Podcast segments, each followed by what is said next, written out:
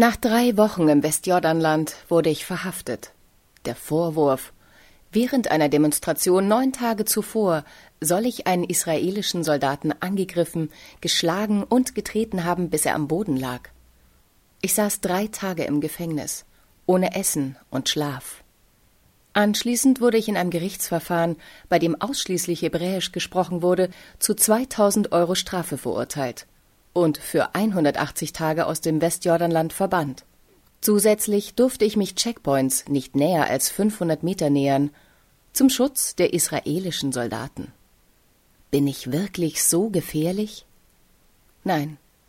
Zum damaligen Zeitpunkt, im Juli 2009, war ich 26 Jahre alt und absolvierte ein Krankenpflegestudium in Schweden, mein Heimatland. Die Situation in Palästina ist etwas, das mich seit meiner Schulzeit stark beschäftigt. 2010 entschied ich mich dann, während meiner Semesterferien selbst hinzufahren.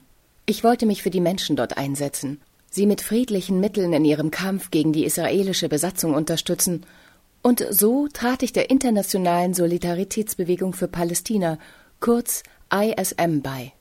Die ISM ist eine Nichtregierungsorganisation, die sich gewaltlos für ein Ende der Besetzung palästinensischer Gebiete durch Israel einsetzt. Mit Hilfe unserer Staatsbürgerschaften und nicht palästinensischer Herkunft versuchen wir, die Reaktionen der israelischen Streitkräfte auf Demonstrationen zu verändern. Konkret bedeutet das, dass wir bei Demonstrationen neben Palästinensern hergehen, um sie zu beschützen. Auf eine Gruppe, in der sich ein schwedischer Staatsbürger befindet, wird vielleicht nicht so schnell geschossen wie auf eine, die nur aus Palästinensern besteht.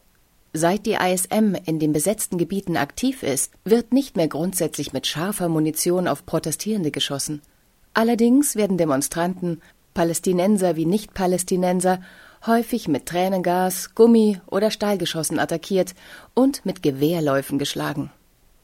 Als ich 2009 in Israel ankam, machte ich mich sofort auf den Weg nach Ramallah, um dort ein zweitägiges ISM-Training zu absolvieren, bei dem ich lernte, auch bei größter Provokation friedlich zu bleiben und potenziell gefährliche Situationen zu deeskalieren. Wie wichtig dieses Training ist, wurde schnell klar. Nach nur zwei Wochen wurden ich und einige andere Mitglieder der ISM bei einer Demonstration von israelischen Soldaten verprügelt.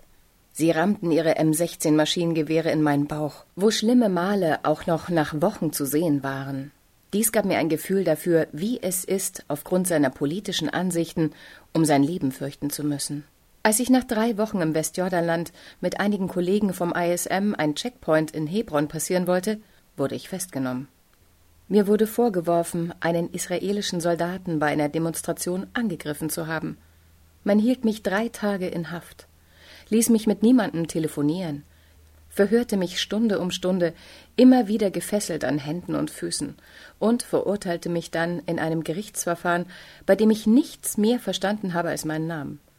Denn ich spreche kein Hebräisch und ein Übersetzer wurde vor Gericht nicht zugelassen. Am Ende wurde mir ein Dokument auf Hebräisch ausgehändigt, das ich unterschreiben musste. Und dann wurde ich entlassen. Erst im Nachhinein wurde mir von einem israelischen Freund übersetzt, dass ich das Westjordanland für 180 Tage nicht betreten durfte. Mit Hilfe eines Anwalts konnte ich den Bann auf vier Wochen reduzieren. Trotz meiner schlimmen Erfahrungen war die Arbeit für die Menschen in Palästina das Beste, was ich in meinem Leben gemacht habe. Ich habe so viel gelernt. Ich habe gelernt, nicht so naiv zu sein, ich habe gelernt, dass ein Kampf für Gerechtigkeit in einem so fernen Land meinem Leben Sinn gibt. Ich kann es, trotz meiner schmerzhaften Erfahrungen, deshalb nicht erwarten, zurückzukehren.